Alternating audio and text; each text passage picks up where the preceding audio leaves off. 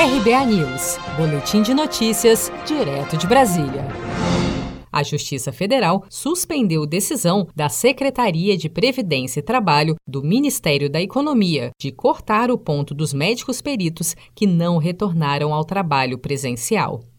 A decisão publicada nesta quarta-feira, 23 de setembro, é do juiz federal Márcio França de Moreira, da oitava vara civil da seção judiciária do DF, do TRF da primeira região, em ação que foi movida pela Associação Nacional dos Peritos Médicos Federais.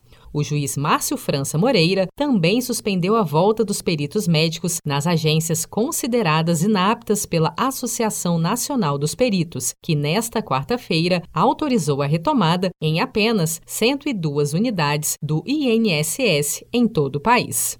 O presidente da Associação Nacional dos Médicos Peritos, Luiz Carlos Argolo, afirma que com essa decisão da Justiça, as vistorias vão continuar. A perícia está buscando o bem público, está buscando e vistoriando uma condição de um movimento sanitário para melhor atender a população. Se assim tiver adequada, ela continuará aberta, atendendo sem maiores problemas. Desde a reabertura de parte das agências do INSS, no dia 14 de setembro, os peritos têm se recusado a retomar o trabalho, alegando falta de segurança nos consultórios. O impasse entre a categoria e o governo afeta quase 800 mil pessoas que necessitam do atendimento.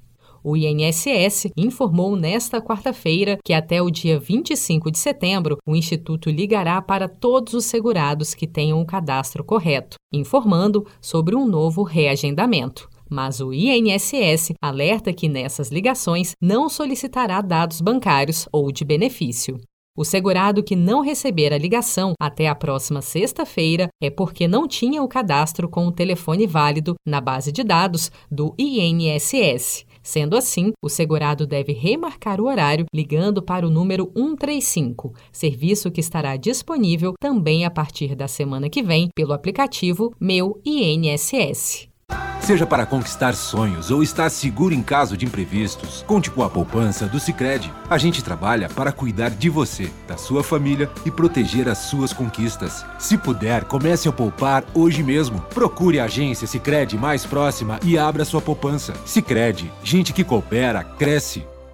Com produção de Felipe Andrade de Brasília, Daniele Vaz.